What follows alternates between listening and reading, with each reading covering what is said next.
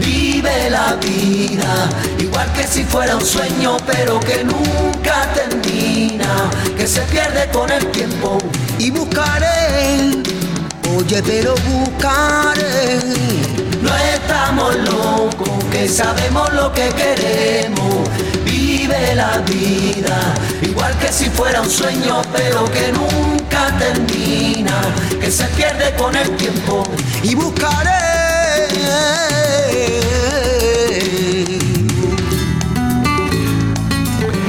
Hola, ¿qué tal? ¿Cómo están ustedes? Sean bienvenidas y bienvenidos. Estamos una semana más, como cada 15 días, en Sabemos lo que queremos. Y vaya si lo sabemos. Tenemos un programa muy interesante, un programa muy ameno, un programa que seguro, seguro va a ser del agrado de todos ustedes y que de verdad, pues eh, nosotros lo vamos a poner todo de nuestra parte. Eh, como siempre, con mi compañera Chabela Morgo, bien hallada, bienvenida. Eh, ¿Qué tal? Ah, estupendo. Vale, genial, maravilloso. Eh, con nuestra querida compañera Ana. Ana, ¿qué tal? Hola, buenos días. Pues estupendamente. Ahí está ella. Ana Siempre Sánchez. positivo, nunca negativo. Hombre, qué bien, qué guay. Eh, me van a permitir ustedes que hoy empecé el programa yo, pues me, pase un poquito de, de cómo teníamos preparado la escaleta.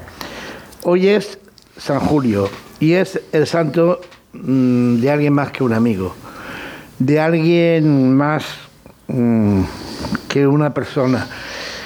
Está el afecto y la amistad que nos une con un gran político malagueño, Julio Andrade Ruiz, director del Centro de Formación de Naciones Unidas en Málaga. Eh, Julio, eh, eres asesor de la Alcaldía en materia de acción exterior y cooperación al desarrollo, pero sobre todo eres padre, amigo y eres una persona súper extraordinaria.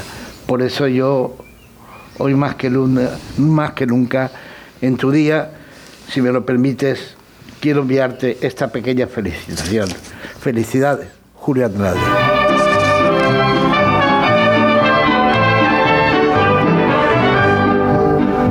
Celebremos, señores, con gusto este día de placer tan dichoso. Que tu santo te encuentre gustoso y tranquilo tu fiel corazón. Vive, vive feliz en el mundo sin que nadie perturbe tu mente y pondremos un laurel en tu frente con el oro y las conchas del mar. Felicidades, Julio Andrade Ruiz, querido amigo. Un abrazo muy grande desde este programa. Te se quiere mucho yo creo que comparte la opinión mi compañera Isabel Morgo. Desde luego que sí. Julio es un hombre extraordinario y a quien siempre se lleva en el corazón. Y lo mismo que Ana Sánchez, ¿no? Sí, lo mismo opino que, que vosotros y le deseo muchas felicidades.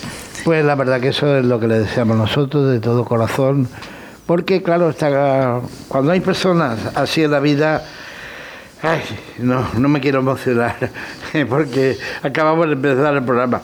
Bueno, hoy les aseguro de que vamos a tener la gran suerte de hablar de, un artista multidisciplinar, ¿sí? Eh, se van a quedar ustedes un poco perplejos. Vamos a hablar con, con una escritora que seguro, seguro que no va a tener desperdicio eh, el libro del que vamos a hablar. Hoy estamos, la verdad, con ilusión, radiante de fuerza, porque estamos en primavera. Eso de que dicen que la primavera la sangre altera. Pues la verdad no sé si será verdad o no, o no será verdad, pero que a nosotros nos han puesto como una moto, seguro. Vamos a ver, vamos a ir a, a escuchar.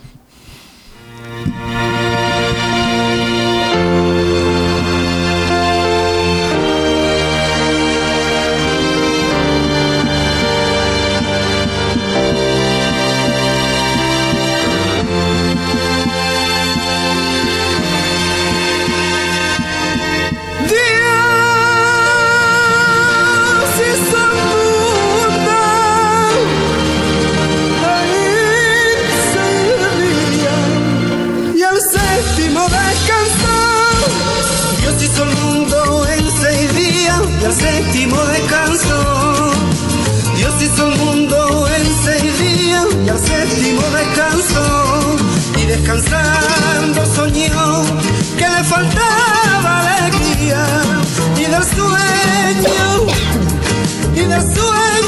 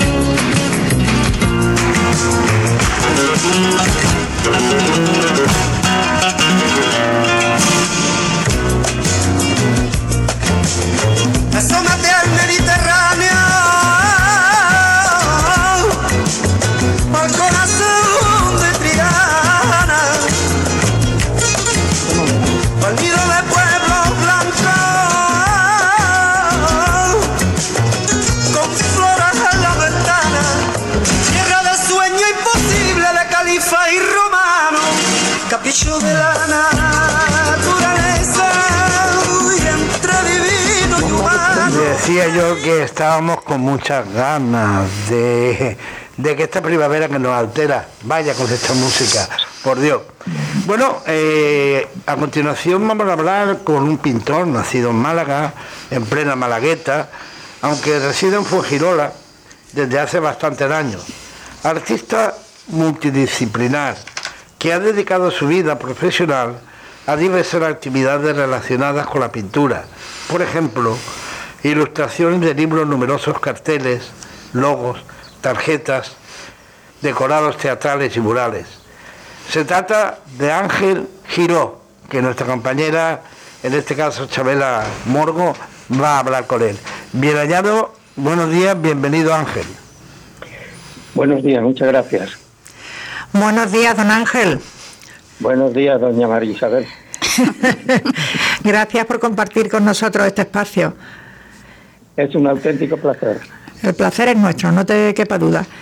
Estaba escuchando a Romero San Juan y, y desde luego mm, se le va a uno directamente el, el pensamiento hacia, hacia tu obra, hacia tus cuadros, hacia esa luz que, que, lleva siempre en todas tu, en todos tus cuadros realmente, ¿no? Porque yo que, que los conozco bastante de mucho tiempo, mm, cada vez que veo uno digo, sí es que cada, cada día mejora, cada día mejora. Yo sé que te estoy piropeando, pero es que te lo mereces. Bueno, muchas gracias. Bien, Yo- mm, dime. Yo, la, la luz que, que puede irradiar mis cuadros es, es porque, mm, como decía aquel, yo he nacido en el Mediterráneo. Desde luego. Y se te nota, ¿eh? Se te nota. Eh, queríamos preguntarte, Ángel, ¿de dónde nace la afición a los pinceles y cuándo? Bueno, eso no, no se sabe exactamente, pero ya desde pequeño garabateaba todo lo que podía y incluso pues yo era el clásico niño repelente que sacaba al maestro la pizarra para hacer el dibujo. Porque claro, eso te llenaba absolutamente. Indudablemente me atraía muchísimo. ¿Y cuál fue tu primera escuela de arte? Bueno, pues a los 12 años, Ujú. aunque en las normas decían que era a los 14, yo me colé en la Escuela de Arte y Oficios de Málaga, en la Plaza de la Constitución. Ajá, Y allí estuve tres años estudiando dibujo, dibujo. to- solo dibujo. Y ahí es donde puse, diríamos, los cimientos para lo que luego fue mi obra. Estupendo. Y mm, después de todo aquello, ¿cómo definirías tu estilo? Bueno, mi estilo es un estilo figurativo, eh, luminista y que persigue siempre transmitir la belleza que nos rodea. Desde luego eso lo consigue Ángel porque el, eh, bueno, aquí todo, todos nos hemos metido en la página por la que aparece en estos tiempos pandémicos y hemos visto muchísimos cuadros de tu colección y, y la verdad que es bastante impresionante. ¿Qué te aporta la pintura para que lleves toda la vida a su lado? Bueno, aparte de satisfacer esa afición enorme que he sentido desde siempre, eh, luego también sido como la válvula de, escape en la olla a presión. Pa- para des- deshacerme de toda la, la, la tensión acumulada en la, en la vida. ¿no? Ya. Em, porque tú, claro, has tenido otro trabajo. Sí, claro, es que tenía que comer. Y, y cómo, bueno, ya lo has dicho, ¿no? En realidad, ¿no? Que era tu válvula de escape la pintura. Pero me parece difícil tener un trabajo que si tú quieres mencionarlo lo mencionas y si no, no. Eh, un trabajo que ocupa muchísimo tiempo y luego, ¿a qué hora pintas? ¿Cuándo pintas? ¿O pintabas entonces? Entonces pintaba eh, mm, domingos y fiestas de guardar. y vacaciones, claro.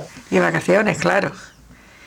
Y, perdona, sabemos que has tenido numerosas exposiciones, tanto individuales como colectivas, incluso en Nueva York y París, amén de todo el territorio español. ¿Qué nos puedes contar positivo y negativo de estas exposiciones? Bueno, ha habido de todo, ha habido de todo. Ha habido la de eh, Nueva York y París han sido posiciones colectivas, obviamente, y mi presencia ha sido modesta, pero está- ha estado allí. Por supuesto. En, en cuanto a las exposiciones individuales, que hasta la fecha son 28, pues ha, ha sido en todo el territorio nacional. ¿Y tu impresión es, es positiva? Sí, en definitiva positiva, y ya no me estoy refiriendo a la cuestión económica. Sí, Me estoy refiriendo solo y exclusivamente a la aceptación del público. sí, porque yo he estado en alguna, he visitado algunas de tus exposiciones, aunque nunca he coincidido contigo, pero, pero he visto que, la, que a la gente le gusta, le llama. No sé después en qué se traduce económicamente, pero, pero que le gusta, le gusta, está claro. Sí, pero que te quiero corregir que coincidimos una vez en Fuengirola. Bueno, una vez, una vez, una vez, es verdad, es verdad. Usted perdone, don Ángel, es verdad. Por Dios, disculpada. Que, bueno, la aceptación del público siempre ha sido, gracias a Dios, satis- muy satisfactoria y la cuestión económica pues, ha sido muy secundaria. Pues sí, eso te iba a preguntar, que, que las exposiciones son escaparates estupendos para mostrar las obras, pero son interesantes económicamente. No, hoy, hoy día no. Así, así de, así de simple. Hoy una exposición individual cuesta dinero. Sí, ¿cuáles son las últimas que has hecho? Pues las, las tres últimas individuales fueron Málaga, Mijas y Fuengirola. ¿Antes de la pandemia? No, bueno, sí, las tres son antes de la pandemia, efectivamente. La de Fuengirola fue poquito antes de la pandemia. Rozando, rozando, ¿no? Sí. Eso encima, como, como no es no es bastante dura la vida del artista, encima la pandemia. Encima, Eh, sí. sí, sí. Eh, sabemos también que tus obras están repartidas por 24 países, tanto en colecciones privadas como públicas. Eso es así, eso es verdad. Claro que es verdad. Obviamente yo he tenido muchos amigos mm, foráneos que también se han interesado por mi obra. Qué bien, ¿no? Y por ejemplo, ¿dónde, ¿en qué países nos puede decir que, que andan por ahí tu- tus obras de luz?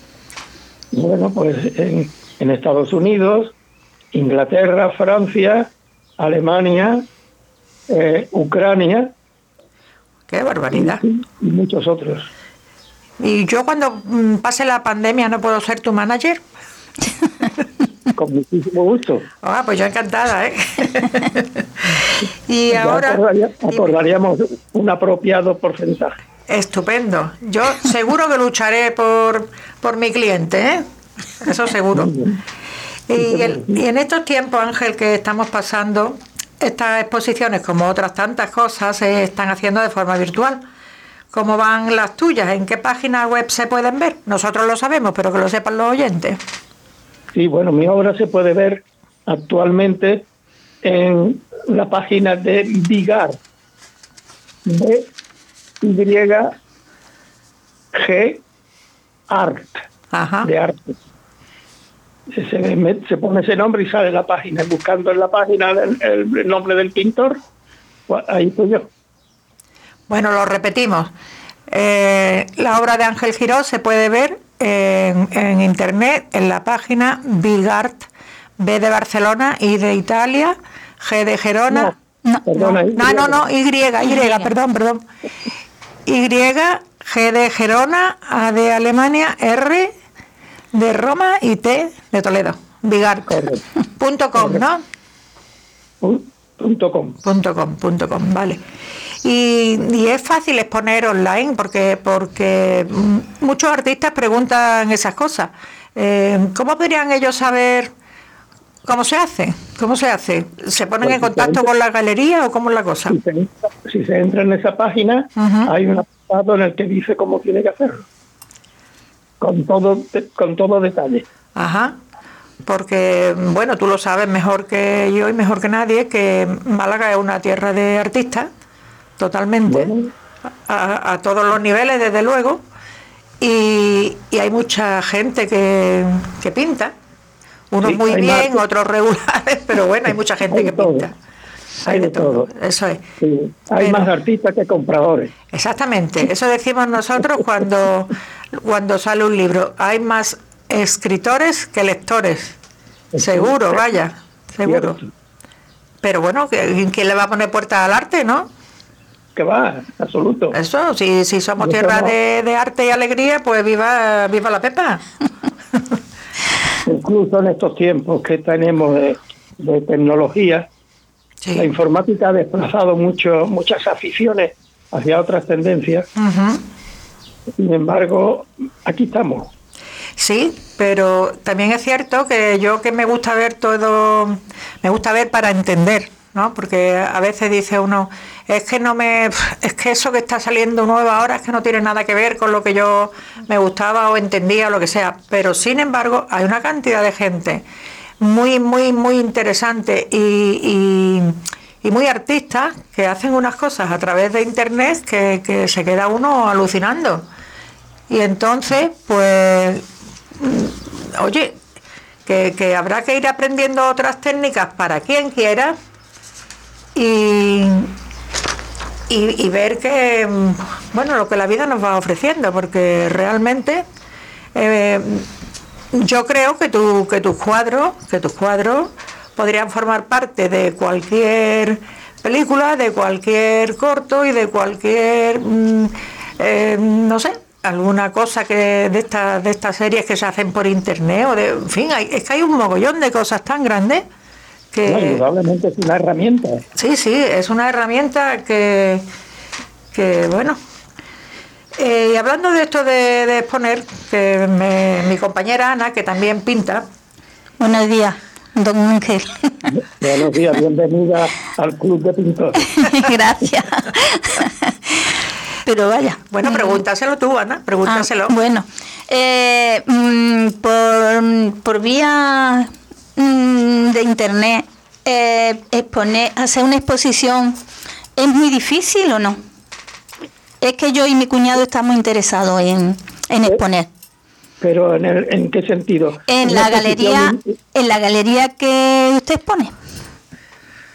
Si, si es de forma individual es más complejo porque hay que hacer eh, tener su página, etcétera, etcétera. Ah, Pero a través de la galería esta en la que yo expongo, sí, Bigart, sí. ahí se puede hacer de forma muy fácil.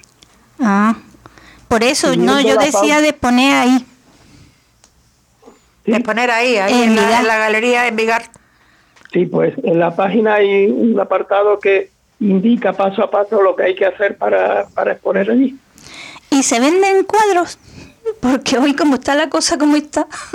Eso ya es otro capítulo aparte. Eso es otro capítulo aparte en el que, el que la verdad es que no se venden mucho. No, no, no, no, es que está, la Incluso- cosa está muy Incluso en complicada. épocas, Sí. incluso en épocas no se vende nada. Ajá. El Eh, cefalograma plano. sí, Pero bueno, por lo menos da a conocer la obra Claro, claro. que- y, claro que y- sí. y en la satisfacción que tiene una también, porque vaya, yo, mm, yo ya he pintado mm, cerca de 100 cuadros y todos los he regalado. Sí, es que eso suele ser un vicio muy extendido. y encima le pongo el marco. Exactamente. No, pero Ana, Ana es una gran pintora. Ángel, un día que coincidamos mm, te la voy a presentar. pero yo he visto los cuadros de Ángel y me ha encantado porque es que el estilo que tiene mm, me encanta. Yo mm, pinto más realista, pero me gusta mucho más el estilo figurativo que, que el mío. Pero no sé. Mira, mira la- hay que tener en cuenta que hay diversas tendencias, muy variadas tendencias, y en todas puede haber calidad, en todas. Claro. Desde la más, Sí, eso desde es- la más moderna, de la más Sí. contemporánea a la más antigua, ¿no? Sí, sí. Es que el arte es una cosa que cada uno lo ve con los ojos que, ¿Qué tiene? que tiene. Claro. Entonces, El, el principal motivo del arte es la satisfacción no de la obra conseguida, sino la satisfacción de pintar del artista. sí, es que relaja mucho y se está una pintando y se olvida del mundo. Es cierto, eh, pero que ese es el arte. Sí, sí. Ese es el arte. Bueno, pues lo paso con Chabela otra vez y encantada de haber hablado con usted. ¿eh? Gracias. Muchísimas gracias. Y si somos colegas, no me hable de, usted. Bueno, Ya te la tengo yo es que que no, la- presentar, no lo conozco. Ale, alecciónala, alecciónala. Claro, sí, sí, no te preocupes que ya la lecciono yo. Bueno, gracias. Gracias. Pero sí, que merece la pena que, que contactara y que, y que ella contactara incluso con Vigar y a ver cómo, porque de todas formas creo yo también que en cuanto a lo de vender o no vender y lo de exponer online y todo eso, va un poco también en las costumbres. Yo, por ejemplo, siempre he estado pendiente de si hay exposiciones que, bueno, como en, en los miles de museos estos que hay ahora en Málaga, pues que si veo una exposición itinerante, pues allá vamos, que, que a lo mejor conozco a un pintor que expone, pues vamos, ¿no? Y no se nos ocurre, o por lo menos a mí no se me ocurre, de meterme en internet a ver qué exposición hay en internet. Habrá que ir cambiando hábitos, porque igual es que nos metemos poco. Sí, sí. Eh, yo- creo yo, ¿no? Porque yo mm, confieso, confieso que yo lo de Vigar no, no, no lo conocía. Entonces, mm, pues habrá que investigar por ahí y, y ver si qué nos ofrecen los artistas, mínimamente los malagueños, vaya. Ya. ¿Mm? Mira, yo quería, yo quería decir, cuando me he referido antes a Internet, Sí, no es rechazar a Internet como medio o como la técnica puesta al servicio de, sino me refería a el bombardeo in- incesante de, de- de imágenes que reciben todas las personas hoy. sí, sí, sí. Están cambiando los gustos de las personas. Sí, sí, sí. Eh, si vemos eh, la generación en la cual yo milito con respecto a la eh, generación más actual, el cambio es totalmente, el, el gusto por el arte es totalmente distinto. Ujú.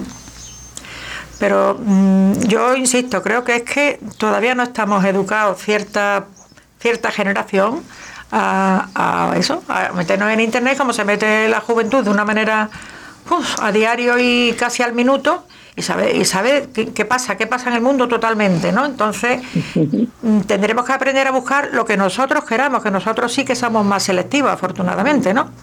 pero lo que nosotros Sí. queramos ver. Entonces, tenemos que aprender, esta vida mm, tenemos que aprender to- to- todos los días, todos los días. Eh, Ángel, qué conversación más agradable, de verdad. ¿Cuáles son? Sí, muy, muy agradable.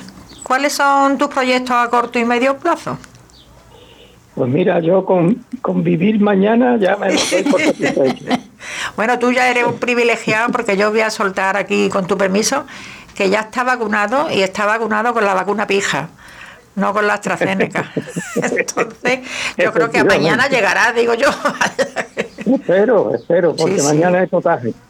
mañana hay Eh. contagio. ¿sí? Entonces, estupendo, ¿no? Claro. Pues mira, yo Dime. yo mm, con, con pintar mm, mm, eh, con un ritmo, con un ritmo adecuado, no frenético ni mucho menos, ¿no? Y hacer, estoy haciendo también, estoy diríamos intercalando pintura con dibujos. Ajá. Y entonces pues y que me col- que me que me colme mi, mi gusanillo artístico, Sí, sí. esa es- ya de momento es mi única ilusión, mi único proyecto. Sí, sí, que no es poco, ¿eh? En los tiempos que vivimos no es poco, ¿eh? Ya ves. Pero nosotros no nos vamos a resignar a, eh, a privarnos de disfrutar de la luz de tus cuadros. Así que tú, si en algún momento ¿eh? vas a exponer, aunque sea, aunque sea en, ¿cómo se dice?, en actos solidarios, ¿no? Y esas cosas que, que también funcionan, eh, pues eh, oye, que nos avises, que nosotros lo decimos por aquí y que, que asistimos fijo, vaya. Eso está claro. Porque nosotros también no sabemos si vamos a llegar mañana, pero bueno, pensando que hay potaje igual llegamos, ¿no? Claro que sí. bueno, Ángel, pues hemos estado encantados de disfrutar de esta charla tan amena, tan artística.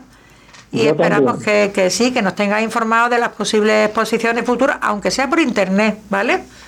Y, Vale. y que lo daremos cuenta y lo diremos y, y como siempre nos alegraremos de, de hablar de ti y contigo. Eso.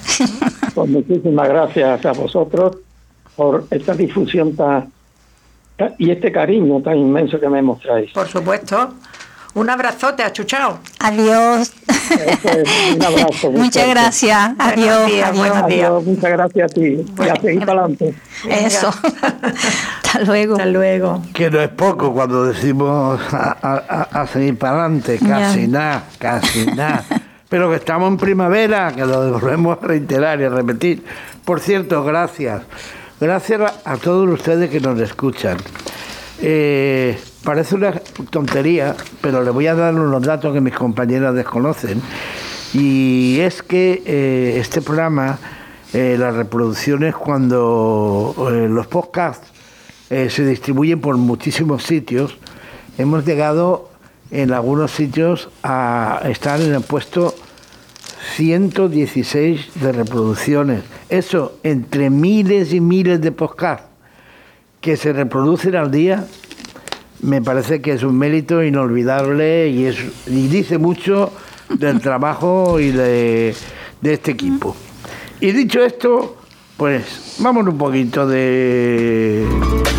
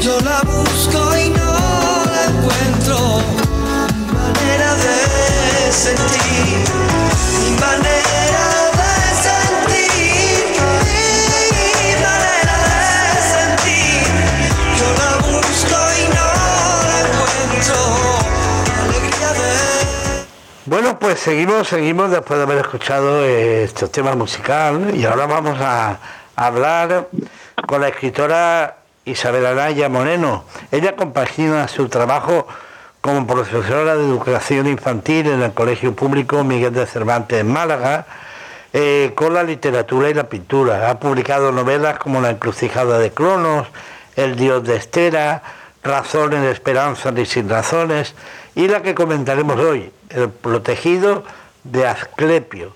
Sus relatos han sido recogidos en una publicación titulada De lo efímero y lo eterno. Aunque algunas de sus comedias han sido puestas en escenas por compañías de teatro de aficionados, solo tiene una, una obra publicada, La tragedia, La soledad del diferente. Su poesía aparece en dos antologías poéticas para mujeres, poemas e ilustraciones y Flor del Desierto. Con nosotros está ya ella y está también nuestra compañera Ana Sánchez preparada. Así pues, que bienvenida, bien hallada y adelante Ana. Hola, buenos días Isabel. Hola, buenos días. Hola, de que- igualmente. Estamos encantados de tenerte aquí. ¿eh? Buenos días. es mi compañera Chabela. Mira, eh, mm, eres escritora, pero doy fe que eres una excelente pintora también. Y, de eso doy fe. ¿eh? bueno, vamos a empezar. Eh, haznos un breve resumen del, argu- del argumento mm, de protegido del as- ay, espera, Asclepio a modo de presentación. Pues mira, Ana, eh, el protegido de Asclepio tiene dos escenarios que transcurren paralelos. El Madrid del 15M en 2011 y la Grecia del siglo V a.C. En la antigüedad, un médico griego, Filipo de Cítera, contrae una deuda kármica por la que su alma queda maldita. Y ese pecado le va a hacer que eh, todas las reencarnaciones que tiene su alma en otras personas, pues éstas sufran mm, en relación con el pecado que cometió.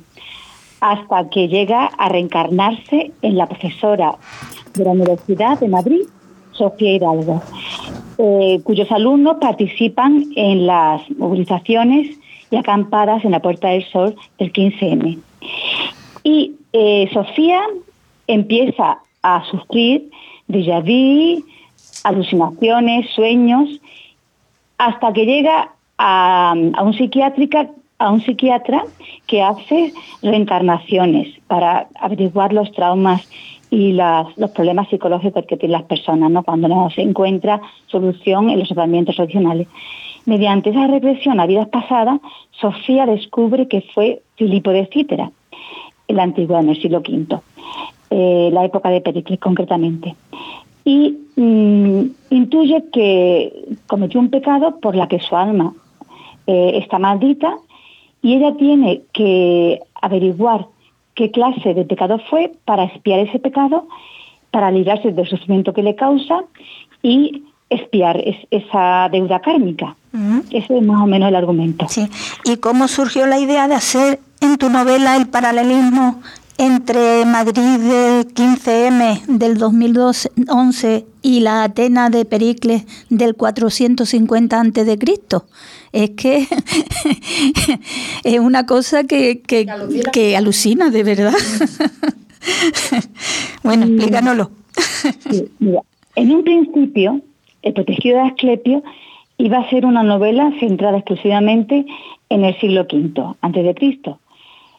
Mm, me interesaba eh, ver ese siglo, ¿no? Y porque fue el siglo donde se asientan todas las bases de lo que es el arte, la literatura eh, y lo que conforman, pues eso, todo lo que conforman la, ciencia y de lo que se llama civilización occidental.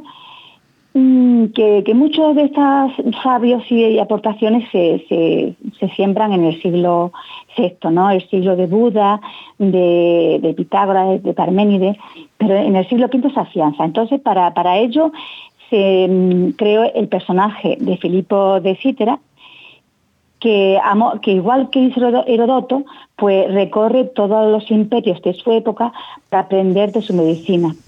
Y dado que todo estaba englobado en la filosofía, que significa sabiduría, eh, la mitología, la filosofía, el arte, mm, la ciencia, ¿no? Pues fue eh, una documentación inmensa, ¿no?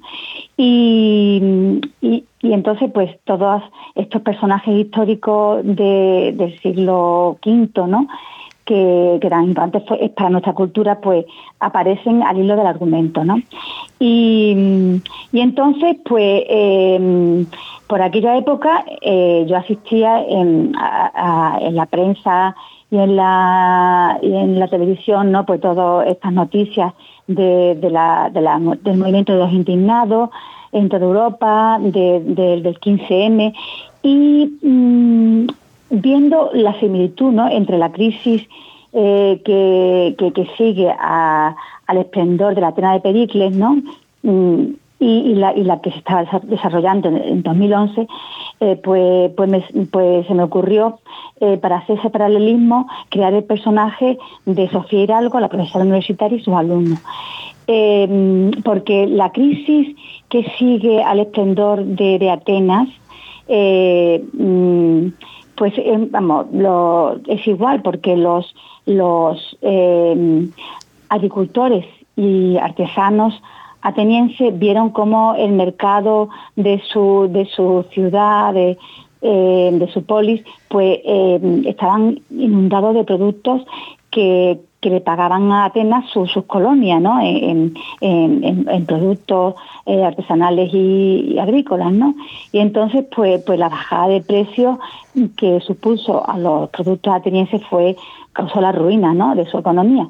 Y igual estaba pasando, y está pasando actualmente, ¿no? Que, nuestros mercados en España, pues nuestros productos agrícolas y industriales, pues eh, también asisten a esa bajada de, precio que causa nuestra ruina económica, ¿no? Porque nuestros mercados están invadidos por productos eh, muy a bajo precio, ¿no? Eh, de, China y de Sudeste Asiático, igual pasa en Europa y en América. ¿Por qué ese interés por el siglo V? y por hacer viajar al médico griego por Egipto, Persia y la India, o la India. Pues porque ya como he comentado, pues en el siglo V pues eh, están todos estos grandes pensadores, grandes artistas, ¿no? Que, que, que eso, que, que, son los clásicos que, tenemos como referentes culturales, ¿no? Y, donde parte nuestra nuestra fase, ¿no? La base de, nuestra, civilización occidental. Y, entonces, pues eh, mm, me interesaba ¿Cómo planteo esa, esa visión general ¿no? que, que, como yo como aficionada a la historia quería que los, que los lectores pues también tuvieran? ¿no? Pues lo mejor era pues eso, el personaje del médico griego que, que, eso, que, que va eh, por, esto, por el imperio persa, por la India, por, por Egipto, y, y, eso, y al hilo del argumento de la novela y en su y, en esos centros que él, donde él se forma como médico, ¿no? que son, que son los, centros iniciáticos, que eran los templos, ¿no? los templos y las cortes ¿no? de los reyes. Pues eh, vemos pues eso a, Sócrates, vemos a, eso a, los, médicos de la medicina ayurvédica, vemos a, políticos como Pericles, pues y todos los artistas que estaban haciendo entonces el Partenón, ¿no? que, era mm, vamos lo, que todo lo, todo lo que es el arte, la, pintura, la escultura, la arquitectura estaba sentada en el Partenón. y, y entonces, pues la verdad es que mis lectores están, vamos, me, comentan que han aprendido mucha historia y, además de apasionarle, pues toda la trama de amores, de intriga y de misterio que tiene la novela. Mira, y volviendo a la época del 2011, ¿qué queda hoy de los movimientos sociales de ese año que aparecen en tu novela? Pues en España lo más visible que nos quedó de estos movimientos pues fue el surgimiento de nuevos partidos, como por ejemplo puede, puede ser el de Pablo Iglesias, eh, su grupo, eh, su partido político Podemos, pues Íñigo Rejón, eh, Ada Colau, ¿no? que, que, que, surgió de la plataforma estos desahucios y teniendo en cuenta que el movimiento 15 me tuvo su versión en toda Europa y América con los movimientos llamados indignados, ¿no? que recordemos que por aquella época también estaba en Estados Unidos el, movimiento Ocupad eh, Wall Street, las primeras árabes en Oriente y movimientos antisistema en Europa, pues mm, decir que nos queda mm, tristemente pues la, guerra de Siria, que, más o menos surgió durante las, protestas de las primaveras árabes y que cumplen 10 años de guerra esta de 2021. Y, pero también quedan cosas positivas, ¿no? Como por ejemplo, pues esa conciencia planetaria, ¿no? De, de, unidad para afrontar los problemas que tenemos que tenemos en la Tierra, ¿no? Y lo vemos mm, en las ciudades cuando se celebran las cumbres de la Tierra o otras similares que reúnen en esas ciudades a, personas de todo el mundo mm, para presionar y que se tomen eh, acuerdos en contra del cambio climático, eh, para, para que se erradique el hambre y para que se cree un mundo más justo y más igualitario. De verdad. Planeta. Que está muy interesante. Yo estoy leyendo tu libro y me ha enganchado, ¿eh? Mira, eh, ¿qué está escribiendo ahora? Pues ahora estoy terminando dos borradores, eh, uno de literatura juvenil, que se desarrolla en Japón y cuyo objetivo es crear debate en los institutos para que los jóvenes pues eh, se conciencien de temas tan, tan importantes como la muerte masiva de las abejas y, y las atrocidades que se cometen en la agricultura, como pueden ser la manipulación de las semillas, ¿no? Para que no sean fértiles y que dependa el agricultor siempre de, la compra, ¿no? De, la, las multinacionales agrícolas, ¿no? Que no sean, vamos, cada vez tenerlo más enganchado, ¿no? Y otra novela eh, que trata sobre la edad de oro de la cultura judía en España, que se da sobre el XI y el siglo XII. Mm, interesante.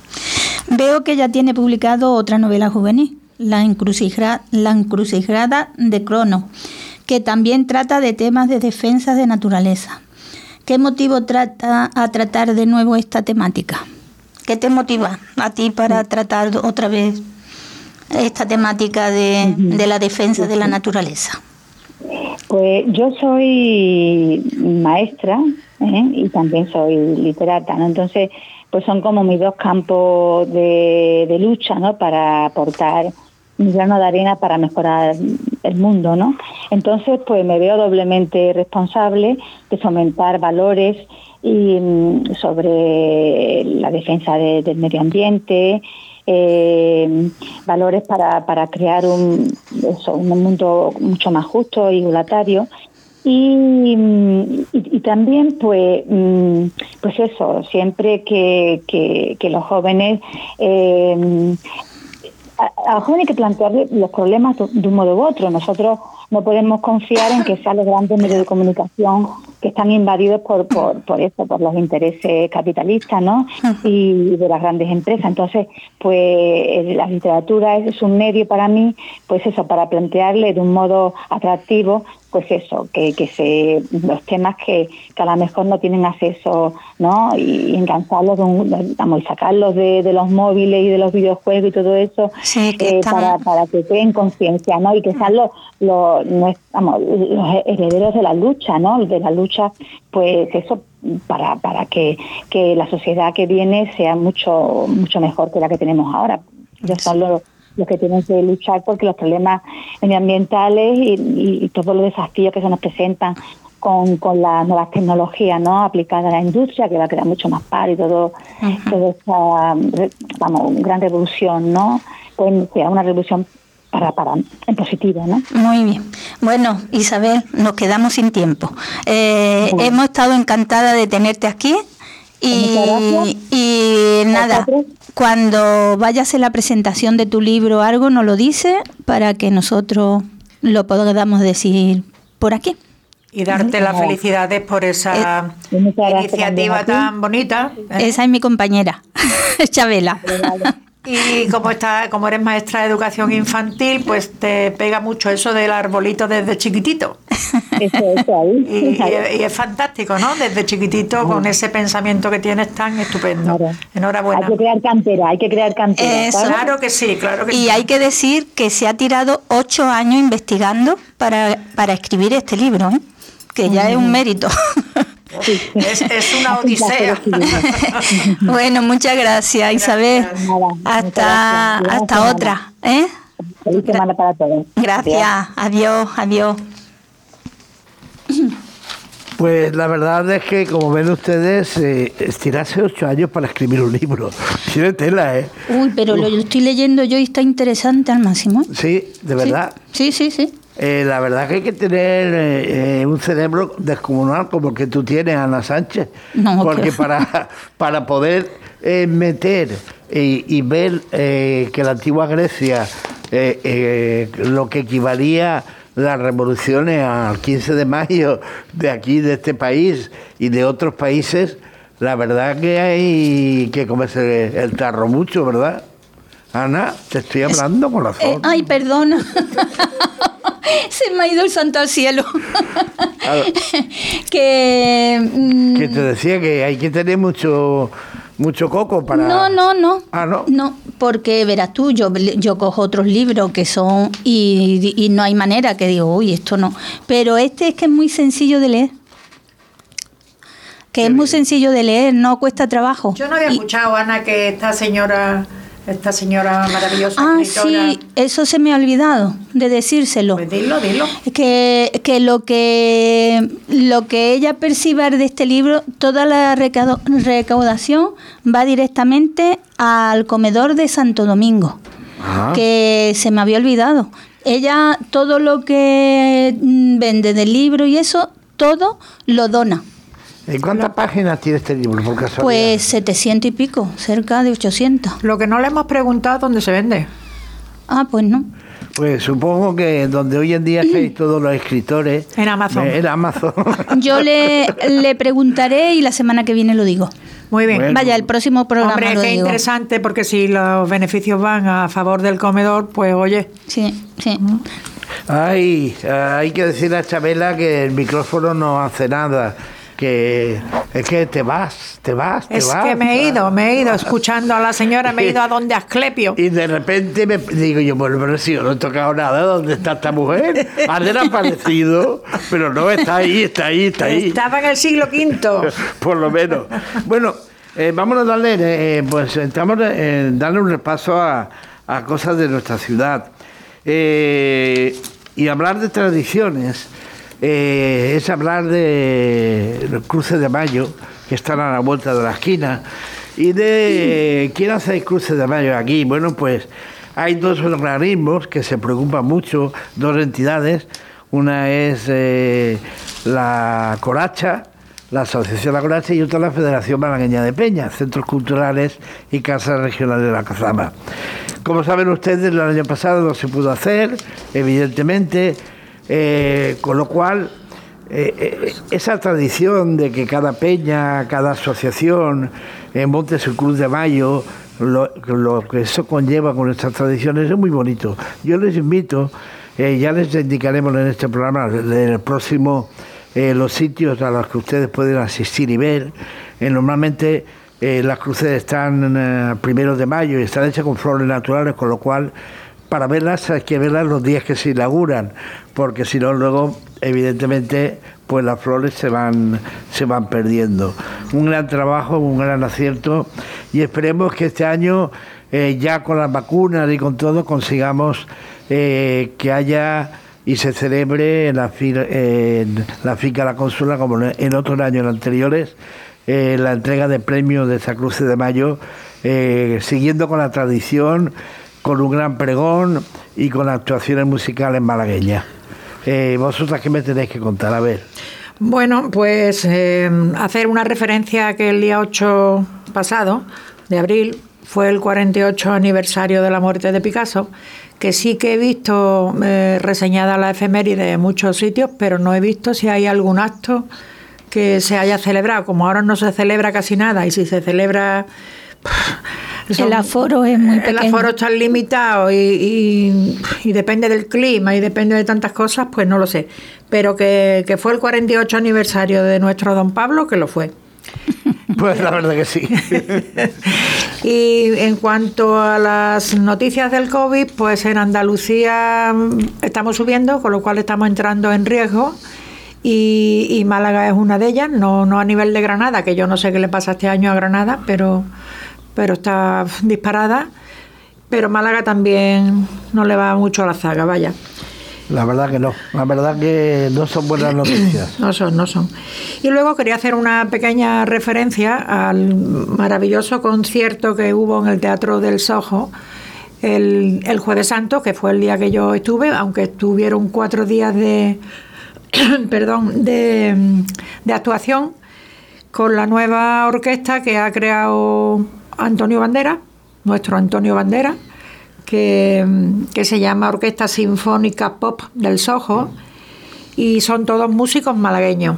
La mayoría gente bastante joven, que creo que solamente hay dos personas, uno en percusión y otro en, no me acuerdo ahora, que me disculpen, de, que son un poquito más mayores, pero, pero un poquito, que no que sean. Y la actuación fue absolutamente maravillosa, maravillosa.